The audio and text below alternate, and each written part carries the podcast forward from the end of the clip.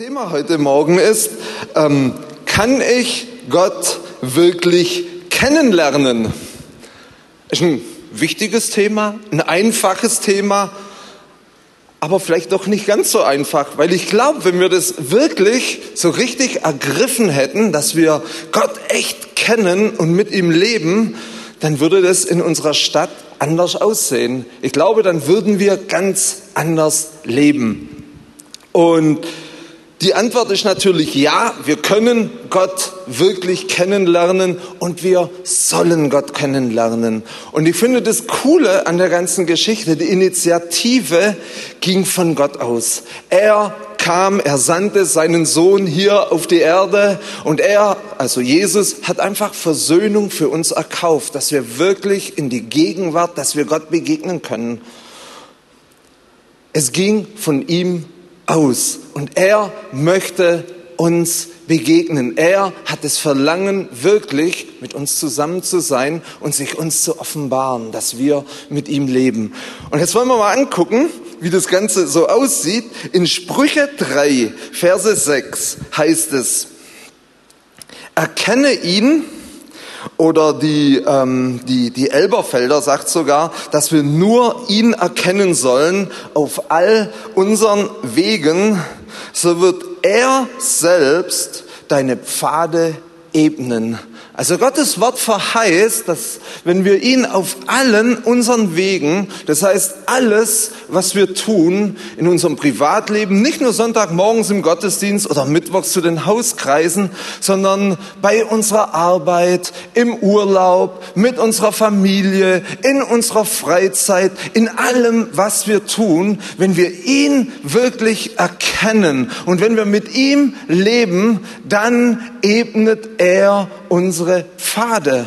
Und es das heißt einfach, dass er alle Hindernisse, die irgendwie im Weg stehen, dass er dafür sorgt, dass sie weg sind, dass wir eine freie Bahn haben. Und das finde ich eine richtig super Verheißung. Vor ein paar Jahren, ich habe das schon mal erzählt, aber ich glaube, da war, ja, ähm, vor ein paar Jahren sind wir in Urlaub geflogen nach San Francisco. Und der Flug ursprünglich sollte von Berlin nach London gehen und dann von London direkt nach San Francisco. Und dann haben wir uns hier in Berlin eingecheckt.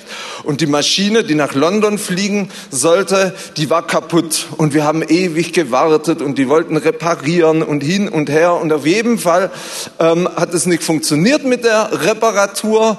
Und dann haben die einfach oder dann ist dieser Flug ähm, ausgefallen. Dann mussten wir unsere Koffer wiederholen, mussten dann an den Schalter von dieser Airline und ähm, mussten irgendwie gucken, dass wir den Flug umbuchen können. Jetzt ist es so, wenn wir in Urlaub fliegen, wir machen keine Pauschalreisen, sondern wir buchen die Flüge, dann den Mietwagen und dann die Hotels oder Mietwohnungen, je nachdem. Und dann dachte ich, oh Mann, jetzt hat man einmal im Jahr Urlaub und dann funktioniert das nicht. Und irgendwo war man echt so ein bisschen frustriert zuerst. Aber dann haben wir als Familie, meine zwei Kinder waren dabei, haben uns zusammengesetzt und haben gesagt, okay, Gott, du hast einen Weg. Dann haben wir einfach ja, unsere Sorgen auf Gott geworfen, haben ihn in dieser Situation wirklich erkannt und einfach auf die Lösungen, die er für uns hat, vertraut und auf ihn geschaut. Und dann ähm, mussten wir eben an diesen Schalter, da waren drei oder vier von diesen Damen und eine Riesenschlange. Die Atmosphäre war auch nicht so prickelnd, die waren alle irgendwie maulig und keiner fand es so richtig gut. Und eine von diesen ähm, ähm, Damen im Service, die hat noch irgendwie so eine Fresse gezogen, sag ich mal, die war überhaupt nicht gut drauf. Und ich sage nur zu meiner Frau, hoffentlich kommen wir nicht zu der. Das ist wirklich, die hat alle irgendwie, wo da was wollten, abgekanzelt. Das, das war echt gruselig. Und wie es der Herr so wollte, sind wir natürlich zu dieser Dame gekommen. Aber das Coole wirklich bei der ganzen Geschichte war, dass irgendwie übernatürlich ein Eifer auf diese Dame kam. Das, das war wirklich, die hat da rumgeguckt und gemacht und hat da kurzerhand sagt, Sie müssen sich jetzt entscheiden. Wir haben die Möglichkeit, dass Sie direkt nach Düsseldorf fliegen und von Düsseldorf dann direkt nach San Francisco. Ich sage ja klar, das machen wir auf jeden Fall. In dem Flieger von Düsseldorf nach San Francisco sind noch genau vier Plätze frei. Das Ding war, der Flieger, der von Berlin nach, San, äh, nach, nach Düsseldorf gehen sollte, der, der war im Prinzip schon startklar. Dann ist da eine gekommen von, von, von Air Berlin war das wir mussten dann nicht mal mehr durch die Sicherheitskontrolle. Wir haben nicht mal mehr unsere Koffer eingecheckt. Die hat uns einfach mitgenommen. Zack, bumm. Wir sind nach Düsseldorf. Dann sind wir in Düsseldorf angekommen. Und als wir in Düsseldorf angekommen sind, wir hatten noch nicht mal Tickets. Wir mussten dann an den, an den Air Berlin Schalter in Düsseldorf und noch die Tickets holen nach San Francisco. Die sagen Bescheid. Ich dachte im Flieger, das wird auch alles funktionieren irgendwie. Aber der Herr hat wirklich den Bahn, den, den, die Bahn geebnet. Das, das, das war der Hammer. Und dann waren wir in Düsseldorf angekommen, haben unsere Tickets geholt und dann war dieser Flug nach San Francisco, da war auch schon letzter Aufruf für diesen Flug. Und wir, waren, wir mussten noch durch die Sicherheitskontrolle wieder in Düsseldorf und da war eine Schlange und also eine lange Geschichte kurz zu machen. Wir sind da angekommen, also wir sind reingekommen in den Flieger, in die vier Plätze und wir waren im Endeffekt nachher zwei Stunden vorher in San Francisco, wie wir ähm, eigentlich mit dem Originalflug sein sollten. Und so ist es einfach, wenn wir Gott erkennen, dann wird er selbst heißt es in der, in der Elberfelder Übersetzung, er selbst wird den Weg für uns bahnen. Und dann sitze ich so in dem Flieger, da hat man ja viele Stunden Zeit, sich dumme Gedanken zu machen. Und dann, dann sitze ich so in dem Flieger und dann denke ich so, na hoffentlich klappt das auch alles mit den Koffern. Das war wirklich alles so chaotisch. Ich dachte, die sehen wir nie wieder, diese Koffer. Also ich konnte mir das wirklich nicht vorstellen, dass es irgendwie funktioniert. Aber dann habe ich gesagt, okay, Herr, ich mache mir keine Sorgen. Ich mache mir keine Sorgen. Ich vertraue vertraue dir, das funktioniert, du bist ein guter Gott, ich vertraue dir.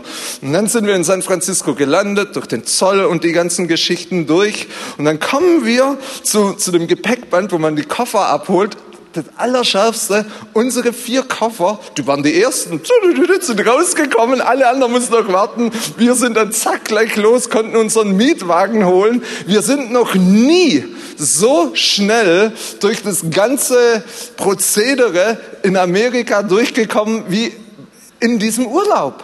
Und das finde ich total cool. Gott selbst bahnt den Weg, wenn wir ihn erkennen. Wir sind 1996 ist meine Frau und ich sind wir in Iran geflogen und haben dort Bibeln geschmuggelt. Das haben wir mit, mit ähm, mit Open Doors gemacht und wir hatten eine Ko Kontaktperson in, in Süddeutschland. Und auf jeden Fall hat so dieser Kontakt, der kam halt so zustande und wir hatten den Eindruck, ja, wir sollen das machen, auch mit unserer Leiterschaft abgesprochen, ja klar, wenn sich die Türen öffnen, geht hin, macht es, das ist echt gut. Na, und dann sind wir da, hatten wir alles, wollten, nee, und, nee, nee, nee, nee. Und dann das Problem war, dass dieser Kontaktmann in Süddeutschland, der, der war ein bisschen ängstlich der ganzen Geschichte. Und ich sagte zu ihm, pass auf, buch die Flüge, weil man muss ja so Visa bekommen und so weiter. Und aus, aufgrund von Erfahrungen, die wir hatten mit, mit, mit Kasachstan und wo wir halt so in die Gussländer damals geflogen sind, kommen die Visas manchmal so wirklich in der letzten Minute. Und ich sagte zu dem, hör zu, der Herr will, dass wir da hingehen bucht diese Flüge, die Visa, die werden kommen. Die Visa werden kommen, wir werden die sehen. Nein, also er macht es nicht. Sag okay, wenn du das nicht machst, dann buch die Flüge für mich, für meine Frau und für mich. Ich weiß, die Visa kommen und die werden kommen. Und in der Tat, am letzten Tag sind die Visa gekommen für Carla und für mich und er hat sein Visa sein Visum nicht bekommen. Und dann mussten wir noch, also wir sind dann von, ja, wir sind von, und wir hatten echt, er hat die ganzen Kontakte alle gehabt, ne? Und wir mussten dann nach Teheran fliegen, hatten keine Kontakte und nichts. Dann mussten wir, ähm, wir sind von, von Frankfurt aus geflogen, dann sind wir, ich glaube, von Heidelberg war der, ne? Irgendwie auch im Süden des Landes. Wir sind dann runtergefahren im Süden des Landes, bei ihm noch vorbei. Er hat uns die ganzen Kontakte gegeben. Die mussten wir uns alle im Kopf merken. Wir durften nichts mitnehmen, falls man uns erwischt, dass die Christen dort vor Ort nicht in, in Probleme kommen. Und es war schon echt eine herausfordernde Situation. Jeder von uns, Carla mir, wir hatten so, so einen Hartschalenkoffer und die Hälfte de, dieser Hartschale war voll mit Bibeln in Farsi und die andere Hälfte waren unsere Klamotten drin. Wir hatten ein Geschäftsleute Visum. Ich habe einen wichtigen Aktenkoffer gehabt, der voll war mit Bibeln. Und so sind wir, so sind wir da losgezogen. Ne? ziemlich naiv in dieser Situation, aber Gott war mit uns. Und dann haben wir bei meinen Eltern noch zu Hause übernachtet.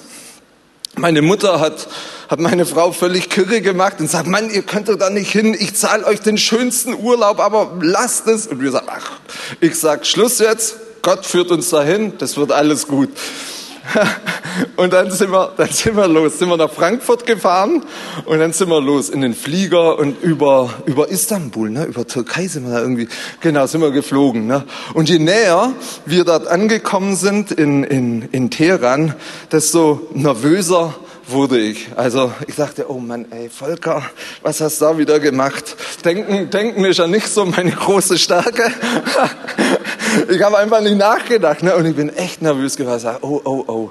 Und dann sind wir gelandet und die ganzen Frauen, die dann in dem Flieger waren, haben dann angefangen, sich zu verkleiden, diese, diese ähm, Kopftücher und lange Mäntel angezogen. Meine Frau musste auch richtig langer Mantel und Kopftuch anziehen. Und dann sind wir ausgestiegen aus dem Flugzeug und dann konnten wir unsere Koffer holen und dann mussten wir durch den Zoll. Und dann sehe ich eine Riesenschlange an dem Zoll und die Zollbeamten, die haben wirklich die ganzen Koffer aufgemacht, komplett und alles rausgewühlt. Und ich sag zu meiner Frau, ich sag so, ja, ja, ja, ja. Ich sag jetzt, die haben uns, jetzt, jetzt haben sie uns. Ne? Und dann sagt meine, meine Frau voller Glaube, wirklich eine Glaubensheldin, sagt sie, weißt du, Psalm 91, tausend fallen an deiner Seite, zehntausend an deiner Rechten, aber uns wird es nicht erreichen. Und ich sag noch, ja, dein Wort in Gottes Ohr so. Und auf jeden Fall sind wir dann, guckt er uns an, wir sind dann an der Reihe und es ist wirklich, ich übertreibe nicht, meine, ihr könnt meine Frau fragen, die war dabei, die haben von allen vor uns wirklich alles aufgemacht und geguckt und reingeguckt und, und durchstöbert. Und wenn du in das Land einreist, musst du noch unterschreiben, dass du nichts gedrucktes irgendwie mitbringst. Du durftest da auch keine Zeitschriften und Zeugs mitbringen. Wir, ja, wir haben nichts. Dann fragt er uns, ob wir irgendwas haben. Sagt, nö, alles gut, passt. Und dann guckt er uns an und sagt, okay, gehen Sie durch. Ich sage, wow, ich sage, komm Frau, wir gehen, sind wir durchmarschiert und dann haben wir zurückgeguckt, die Nächsten hinter uns, alle wieder komplett durchsucht worden. Hey, wenn wir ihn erkennen, wenn wir ihn erkennen auf all unseren Wegen, was wir machen, dann bahnt er selbst den Pfad. Er bahnt es. Und er liebt es einfach, für uns Wege zu schaffen. Er liebt es. Gott liebt es, zum einen mit uns zusammen zu sein und zum anderen uns zu helfen, Wege zu bahnen und, und, und mit uns Abenteuer zu haben. Ich glaube wirklich, dass, dass, dass, dass Gott richtig begeistert ist, dass er da im Himmel sitzt und strahlt und sagt, ja, und wieder was. Und er selbst greift ein. Das, ist, das finde ich echt wunderbar. Jetzt wollen wir mal, in Sprüche 19, Vers 2 heißt es, schon Mangel an Erkenntnis, das ist von der Schlachterübersetzung, ist nicht gut für die Seele. Es ist wichtig, dass wir wirklich Gott kennen und dass wir mit ihm leben, dass es unserer Seele wirklich gut geht. Es gibt niemand, es gibt keine Person, es gibt nichts, was unsere Seele wirklich sättigt und was unserer Seele wohltut, außer die Gegenwart Gottes. Es gibt nichts Schöneres in meinem Leben, als dass ich die Gegenwart Gottes, seine Liebe und seine Nähe erlebe und erfahre. Und er will sie uns wirklich offenbaren. Und wir sollen wirklich solche Menschen sein, die ihn kennen, die mit ihm einfach leben. Und da wird sich alles verändern. Es wird sich verändern. Ich bin echt überzeugt. Ich finde, dass wir so in, in unserer Christenheit, und ich erlebe das ja selber auch in meinem Leben, man ist so schnell dabei, Dinge irgendwie aus Pflicht heraus zu tun. Ich muss aus meiner Pflicht, ich bin ein guter Christ, muss ich in der Bibel lesen oder ich muss beten und dieses und jenes machen. Aber das hat nichts nichts mit Christentum zu tun. Gar nichts. Natürlich sollen wir in der Bibel lesen. Natürlich sollen wir beten. Aber beten heißt mit ihm reden, mit ihm Gemeinschaft haben, in der Bibel lesen, mit dem Heiligen Geist zusammen. Er will uns das Wort offenbaren. Er will uns die Liebe des Vaters durch Gottes Wort einfach zeigen. Das sind keine Pflichtdinge, sondern das sind, das, das ist einfach da, dass wir Gott mehr kennenlernen, dass wir mehr mit ihm zusammen sind und er liebt es, sich ähm, uns zu offenbaren durch sein Wort und durch die Gemeinschaft, die wir mit ihm haben. Ganz, ganz wichtig. Im 1. Korinther 8, 1 bis 3, da gibt es so eine Situation bei den Korinthern, da haben die eine Frage über die Götzenopfer. Und es war so, dass damals in der Antike, das ist ja nicht so wie heute, dass man einfach zum Metzger geht und, und, und das Fleisch holt, sondern in der Regel war das so, wenn es da Fleisch gibt, dass es irgendwelche Opfer waren. Und dass dann ähm, die die Götter oder die Götzen, dass sie da irgendwie eine Keule bekommen haben und dass der Rest der Familie dann zusammen den Rest einfach aufgegessen hat und gespeist hat. Und dann war das so, dass bei den Korinthern, da waren Leute, die hatten halt die Erkenntnis und die sagen, hey, es gibt sowieso keine Götzen, das sind alles tote Götter und ich kann dieses ähm, ähm, ähm Opferfleisch einfach essen, ist überhaupt kein Problem. Aber dann gab es auch schwache Personen und die haben dann die mit der Erkenntnis im, in diesem Götzentempel gesehen und sind dadurch wirklich vom Glauben abgefallen und sind zurückgekommen. Und in diese Situation schreibt Paulus hinein. Er, er schreibt zum einen, sagt er, hey, ob wir essen oder nicht essen, das bringt uns nicht näher oder weniger nah zu Gott. Das ist völlig wurscht und das ist auch überhaupt nicht wichtig. Und dann sehen wir einfach, was er da schreibt. Und ich finde, das ist hochinteressant. Was aber die Götzenopfer angeht, so wissen wir, wir alle haben Erkenntnis. Die Erkenntnis bläht auf, die Liebe aber erbaut. Vers 2. Wenn aber jemand meint, etwas zu wissen, der hat noch nicht so erkannt, wie man erkennen soll. Also es ist wichtig, dass es nicht nur irgendwie um Wissensanhäufung geht. Gott zu erkennen und Gott zu kennen, es ist, es ist gut, wenn man viel über Gott weiß. Überhaupt keine Frage. Ich bin Fußballfan und ich kenne die Fußball oder kenne. Ich weiß viel über die Fußballer von meinem Lieblingsverein. Ich weiß, wie viel die Tore schießen, was die verdienen und, und was man halt alles so lesen kann. Ich weiß viel, aber das heißt noch lange nicht, dass ich sie kenne. Um jemanden zu kennen, brauche ich eine Beziehung. Ist ja ganz logisch. Meine Frau kenne ich, da habe ich einfach eine Beziehung. Und häufig ist es halt so, dass wir wirklich viel über Gott wissen und es ist richtig und es ist gut, dass wir wissen, dass Gott gut ist, dass er gnädig ist, dass er barmherzig ist, dass er langmütig ist und von Liebe und voll Liebe und dass Gott Liebe ist und so weiter. Aber das Wichtige bei der ganzen Geschichte ist nicht nur, dass wir das wissen, sondern dass wir ihn kennen und dass wir diese Dinge persönlich wirklich wirklich erleben. Und als ich so über diese Schriftstelle nachdachte, wenn aber jemand meint, etwas zu wissen, da ist mir ganz spontan so die Geschichte von Hiob eingefallen. Hiob mit seinen drei Kumpels, einer klüger wie der andere und die haben auch alles Mögliche erzählt über Gott und Anklage und ich meine, wer das Buch schon gelesen hat, das sind fast 40 Kapitel mit irgendwelchen Reden und ja, also mich nervt das manchmal so ein bisschen und lamentieren. Aber zum Schluss sagt, ist der Zorn Gottes über diese drei Freunde entbrannt, weil sie nicht recht von mir geredet haben, sagt Gott. Sie haben nicht recht von mir geredet. Und im Endeffekt haben die halt viel gewusst irgendwie, aber sie haben Gott doch nicht wirklich gekannt. Und wir wissen es ja auch von Hiob, dass er äh, sehr, sehr selbstgerecht war. Und es hat nichts irgendwie damit zu tun, in, in dieser Beziehung zu Gott zu leben. Aber gut, jetzt kommen wir wieder zu unserem, unserem ähm, ähm, hier 1. Korinther 8. Jetzt Vers 3. Wenn aber jemand Gott liebt, der ist von ihm erkannt. Und das finde ich echt cool. Jetzt kommt nämlich so eine Umkehrung. Und wenn die Bibel von, von Erkennen spricht, dann sehen wir im 1. Mose 4, als Adam seine Frau Eva erkannt hatte, ne, das war, er hat sie, er hat sie für sich erwählt, zu seiner Frau genommen, in diese Liebesbeziehung hinein. Das ist immer mit Beziehung. Und das heißt einfach, wenn Gott uns erkannt hat, dann, dann, dann, dann hat er uns erwählt. Er ist derjenige, der auf uns zugeht. In, in Epheser 1, Vers 4 heißt es, dass vor Grundlegung der Welt, dass wir auserwählt worden sind in Christus, in ihm, dass wir heilig und tadellos wandeln sollen. Und zur so Sohnschaft hat er uns vorherbestimmt. Und es ist wichtig, dass wir das wirklich verstehen, dass der Akt von Gott ausgeht, dass er uns erwählt hat. Wir haben ihn nicht erwählt. Er hat uns zuerst geliebt.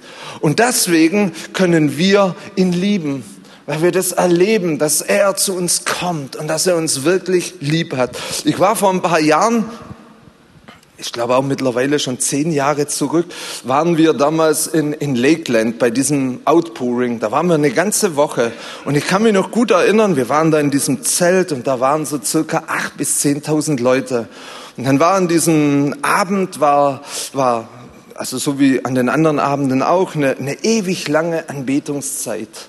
Und dann hat man irgendwann, ähm, hat man dann, ich weiß es nicht, eine halbe Stunde oder nur Holy, Holy, Holy und so gesungen. Und in, in, in, in dieser Atmosphäre, da kam Gott so, da kam er so richtig mit seiner Gegenwart, mit seiner Heiligkeit. Das war unglaublich. Also sowas habe ich nicht wiedererlebt und bis zu dem Zeitpunkt auch noch nie erlebt. Und dann hat man auf einmal gemerkt, so, dass die ganzen Leute um mich herum und ich, wir haben uns alle, ohne dass irgendeiner irgendwas gesagt hat, wir haben uns wirklich so hingekniet und wir sind vor Gott gekniet und seine Gegenwart, seine, seine Liebe, seine Heiligkeit, die war so mächtig da und ich weiß noch, wie ich, ich habe mich echt nicht getraut, irgendwie rumzugucken, weil ich, ich wollte nicht raus aus dieser, aus dieser Gegenwart. Das, ich dachte, bloß nicht ablenken lassen, mir ist es völlig egal, was die anderen machen. Es war einfach herrlich und es war wunderbar. Und, und, und dann, dann, dann knie ich da so vor Gott, ne? Und irgendwo wird man, ist mir auf einmal alles so bewusst geworden, dass, dass ich einfach nicht würdig bin. Weil er einfach so herrlich und so heilig und so wunderbar. Aber das war nicht bedrückend, sondern das war, das war richtig toll. Und dann ist es mir so gegangen wie, wie, wie Petrus, als er da bei dem Fischfang war und so. Und dann ist er, Jesus hat sich ihm offenbart und dann ist er aus dem Boot ins Wasser gehüpft und hat gesagt, geh von mir, ich bin ein sündiger Mensch. Und, und ich war echt in so einer Situation, ich sage, oh, Gott, geh, geh weg, ich bin, ich bin sündig. Jetzt nicht, weil ich irgendwie groß in Sünde gefallen bin, sondern es war einfach so eine, so eine, so eine richtig coole Atmosphäre. Und das Allerbeste, und ich habe regelrecht wirklich erlebt, wie, wie, wie Jesus einfach da war und gesagt hat, nee, ich gehe nicht weg und gekommen ist. Und ich habe das vor meinem inneren Auge und auch so wahrgenommen, wie er mich umarmt hat und wirklich Ströme von Liebe geflossen sind und mein Herz, das ist zerbrochen. Ich habe Rotz und Wasser geheult und ich bin wirklich überhaupt nicht nahe am, am, am Wasser gebaut und mich nervt es immer, diese Rumheulerei, wenn da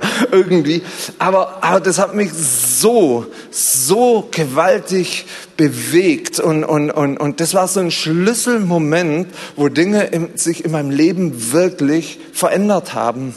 Und das ist genau der Punkt, wo Gott einen erkennt. Und das ist das, was er wirklich für jeden Einzelnen von uns parat hat, was er möchte. Und es soll nicht ein einmaliges Erlebnis sein. Ich habe immer wieder in der Zeit, habe ich Gottes Gegenwart und seine Liebe erlebt. Ich lebe nicht von diesem, von diesem Erlebnis, was da war vor, vor zehn Jahren, aber es war ein Schlüsselerlebnis, wo mein Leben wirklich in eine richtige Richtung gebracht hat. Und ich glaube wirklich, dass der Heilige Geist heute da ist und dass wir das echt erleben sollen. Gott will uns in dieser Weise erkennen, Das heißt wirklich mit seiner Liebe überfluten und will sich uns offenbaren. Er will sich uns offenbaren durch den Heiligen Geist. Und wir sollen wirklich so ganz neu in diese Beziehung hineinkommen. Ihr lieben Christsein heißt nicht, dass wir irgendwie die Dinge alle richtig machen und dass wir alles wissen, sondern Christsein heißt, dass wir mit unserem lebendigen Gott, dass wir mit ihm zusammenleben, dass wir ihn kennen, dass wir seine Liebe genießen, dass wir auf seinen Wegen wandeln. Weil er uns liebt, sind wir ergriffen. Er ist derjenige, der unser Herz anzündet, der eine Leidenschaft und ein Feuer in uns hineinlegt, dass wir nicht mehr dieselben sein können. Und das finde ich fantastisch. Und der Heilige Geist, er ist heute Morgen hier und er möchte es wirklich tun in uns. Er möchte uns heute Morgen begegnen. Er möchte uns heute Morgen begegnen. Und das ist wirklich die Art und Weise, als Hiob nach diesen 40 Kapiteln rumlamentieren, dann im Kapitel 42, da sagt er, vom, da hat sich ihm dann Gott offenbart. Und dann sagt er, vom Hören sagen hatte ich von dir gehört. Jetzt aber hat mein Auge dich gesehen. Darum verwerfe ich mein Geschwätz und bereue in Staub und Asche. Und das ist der Punkt. Wir haben viel von ihm vielleicht gehört, vom Hören sagen, aber Gott will sich uns offenbaren. Und wenn er sich uns offenbart, dann, dann bereuen wir hoffentlich unser Geschwätz, wenn wir Unsinn geredet haben und, und, und, und sehen ihn. Er ist wirklich gut. Ihr Lieben, Gott ist 100 Prozent anders, wie wir uns das vorstellen.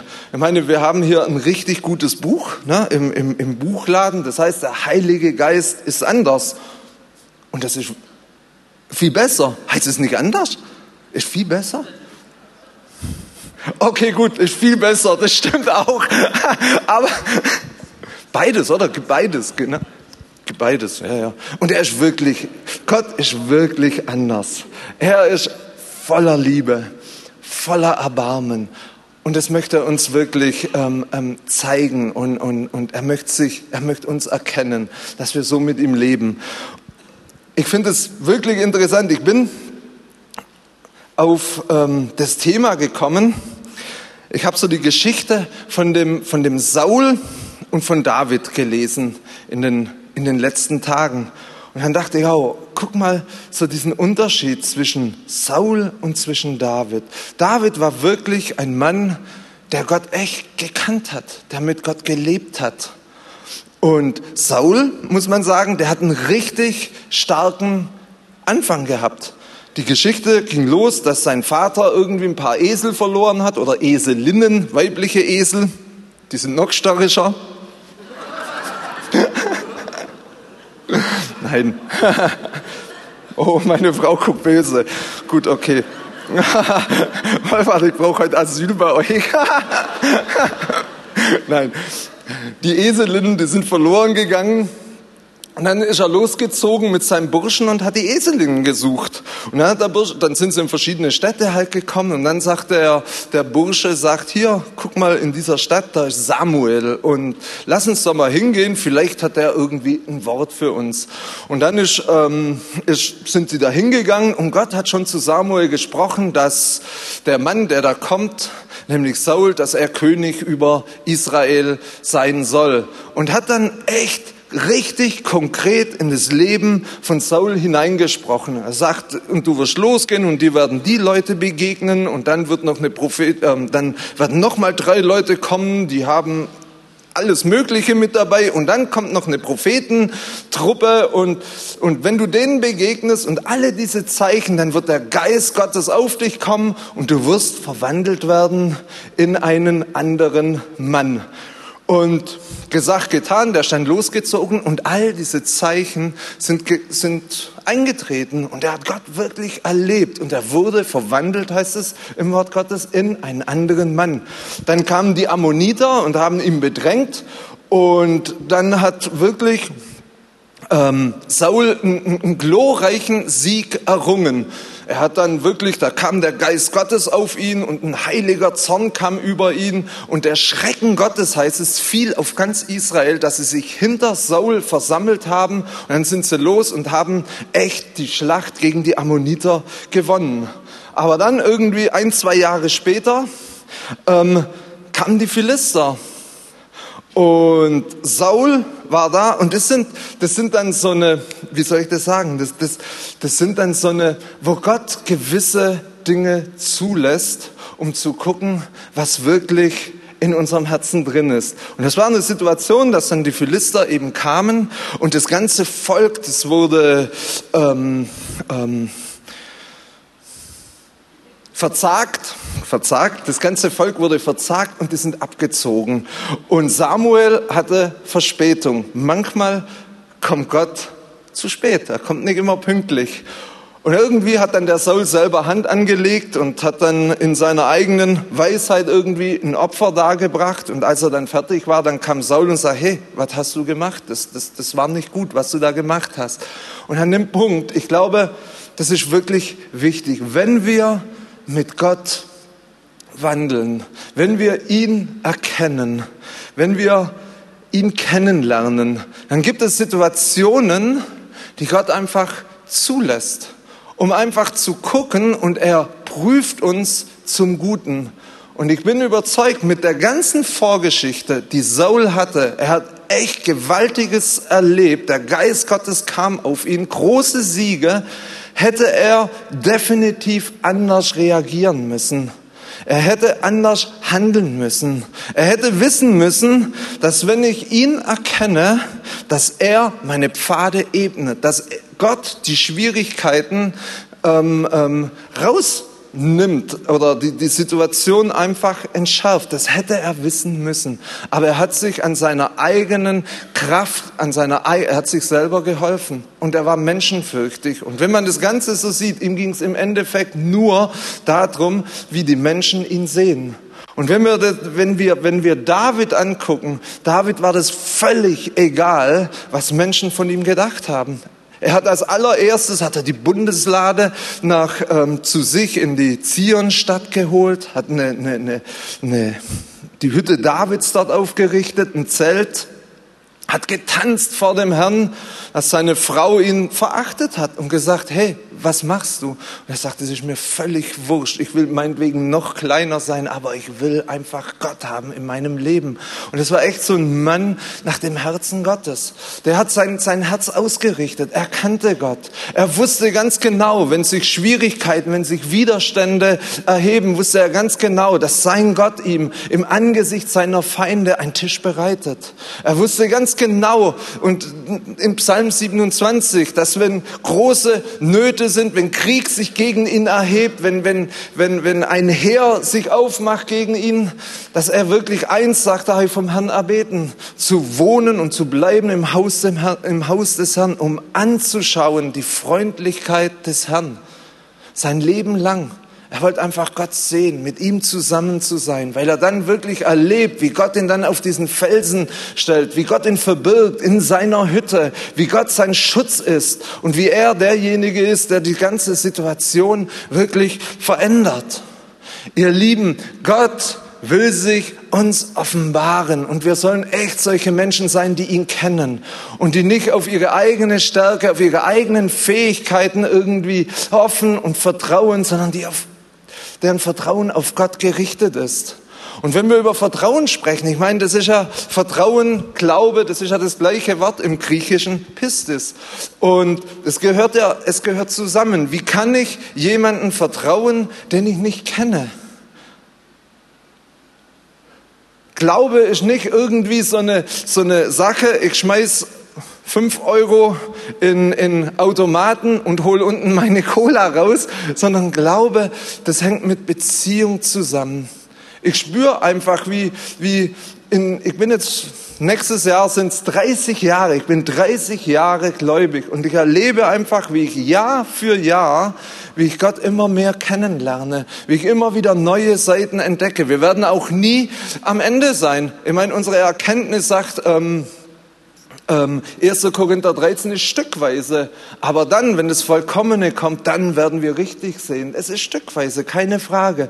Aber ich erlebe einfach, wie ich Gott immer mehr kennenlerne und wie ich in gewissen Situationen, wie ich ihm einfach vertraue, weil ich weiß, weil ich weiß, weil ich weiß, dass er einfach treu ist und dass er mir hilft und dass er eingreift und dass er alles zum Guten wendet. Das sind Gewissheiten und Sicherheiten, da brauche ich mich nicht anstrengen, weil ich ihn kenne und weil er einfach, ja, gut zu mir ist. Und es ist so wichtig, dass wir, dass wir das erleben. Ihr Lieben, Gott ist real. Und manchmal leben wir so, als Gott nicht real ist. Und manchmal beten wir so, als ob Gott nicht da ist. Aber er ist da und er hört. Und er will mit dir und mit uns einfach zusammen sein. Das, das, das, das finde ich fantastisch. Und wenn man dann noch weiter guckt, ich finde das, das Coole bei, bei David. David war auch der totale Liebhaber. Er wurde von Gott erkannt, hat seine Liebe erlebt und sein Herz brannte. Sein Herz brannte für Gott, für die Ehre und den Ruhm Gottes. Das kann man in den ganzen Psalmen lesen. Aber eine Geschichte, die hat mich, die hat mich wirklich mein Herz bewegt. Da kam der Prophet Nathan zu ihm und David sagt, ich wohne hier in einem schönen Zedernhaus, wunderbar. Und dann hat er so dem Nathan den, den Vorschlag gemacht, dass er wirklich ein Haus Gottes bauen möchte. Und der Nathan meinte, der Prophet, hey, coole Sache, mach das, der Herr ist mit dir, mach, was du denkst zu tun. Und dann kam das Wort des Herrn zu Nathan. Und Gott war völlig, völlig überwältigt von dem Plan, denn David hatte ihm ein Haus zu bauen und sagt, hey, seit ich aus der Wüste ausge oder seit ich aus Ägypten ausgezogen bin, ich habe nur in irgendwelchen Zelten gewohnt und da war keiner, der mir ein Haus bauen wollte. Und Gott war richtig bewegt und hat dann gesagt, und weil du mir dieses Haus bauen willst, werde ich dein Haus bauen und es wird ewig Bestand haben und da wird er dann Jesus und so, ne, das wissen wir alles. Und und und dann kam der Prophet Nathan wieder und hat dieses Wort Wort dem David verkündigt. Das kann man lesen im, im, im glaube 2. Samuel 7. Müsst ihr mal lesen, finde ich richtig cool. Und dann heißt es, und das ist die Art und Weise, wie Beziehung mit, mit, mit, mit Gott aussieht. Und dann heißt es, dass David vor den Herrn, er ging hinein in das, in, in, in das Zelt, wo, wo die Bundeslade, wo die Gegenwart Gottes steht und sagt, hey, wer bin ich, dass du für, von, ferner Zukunft zu mir redest und, und hat sein Herz so ausgeschüttet.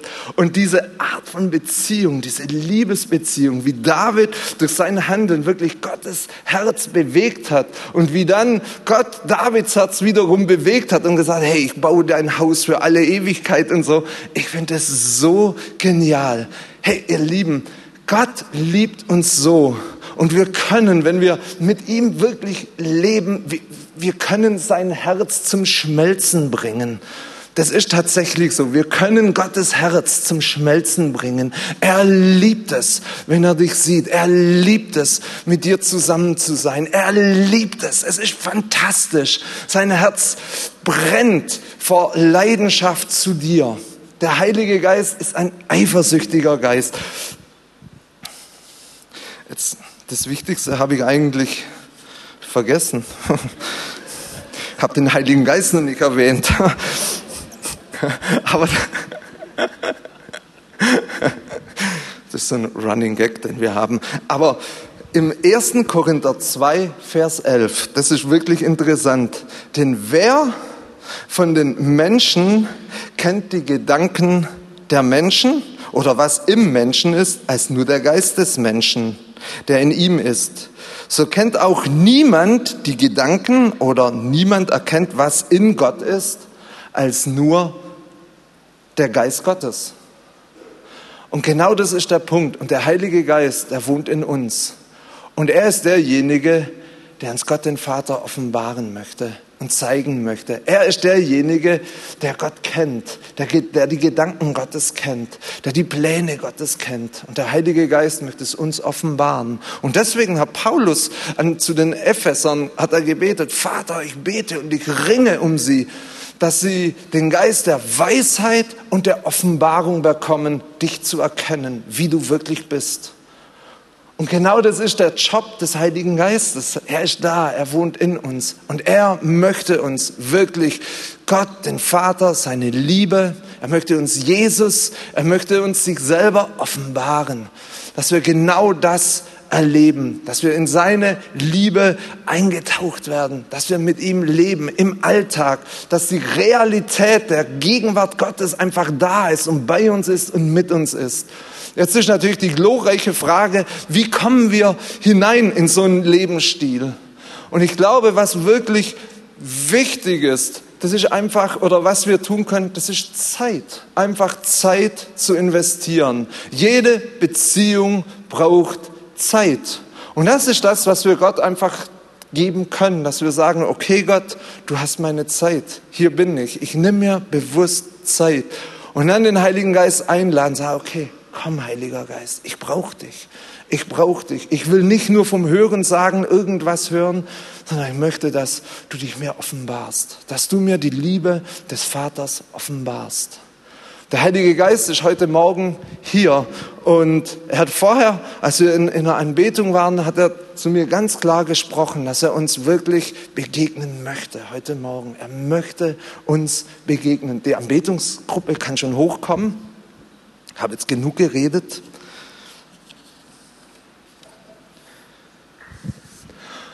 Und ja, er möchte uns heute Morgen begegnen. Und ich glaube auch, dass es gibt so ich hatte auch so einen Eindruck, so in der Vorbereitung, es gibt so, so Dinge, die uns vielleicht hindern, in seine Gegenwart hineinzutreten. Das sind Schamgefühle und Schande und irgendwie solche Sachen. Und ich denke, dass der Heilige Geist jetzt da ist und dass er diese Dinge jetzt wirklich wegnehmen möchte. Hey, er hat dich lieb. Ich bin kein besonderer Superheiliger Wer mich kennt, der weiß es genau. Fragt meine Frau, fragt Wolfhard, der muss auch manchmal leiden unter mir. ich bin wirklich kein Superheiliger. Aber diese, und was ich damit sagen möchte, diese, diese Erfahrung wirklich, Gottes Liebe zu erfahren, die ist für uns alle da. Und ich kann euch versprechen, wenn, wenn, wenn ich das erlebe, dann könnt ihr das wirklich noch viel, viel mehr erfahren und erleben und ihr sollt es.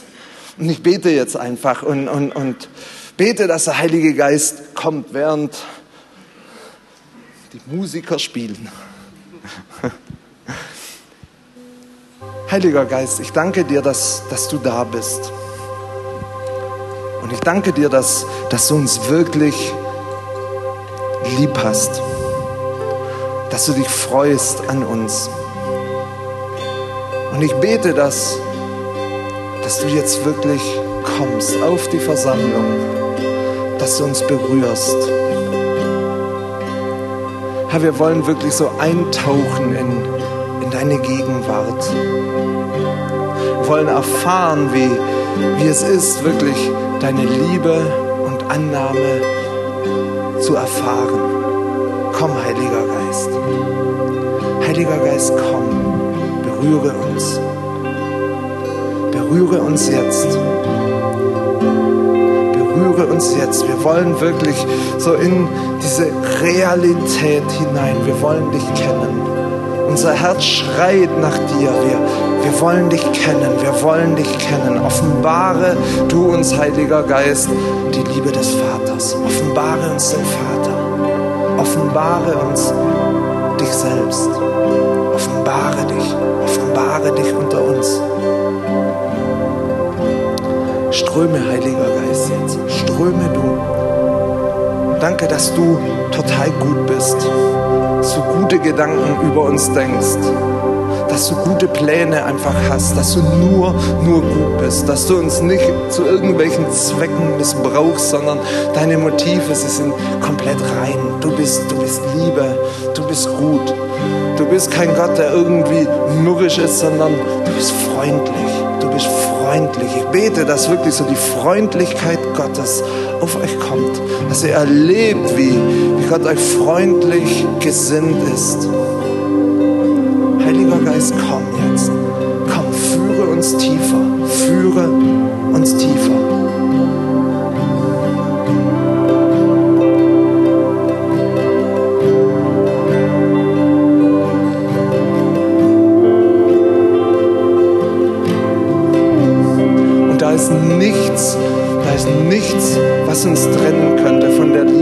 Ist weder Hohes, noch Tiefes, noch Zukünftiges, noch sonst irgendetwas. Da ist nichts, was uns trennen kann. Die Liebe Gottes ist hier.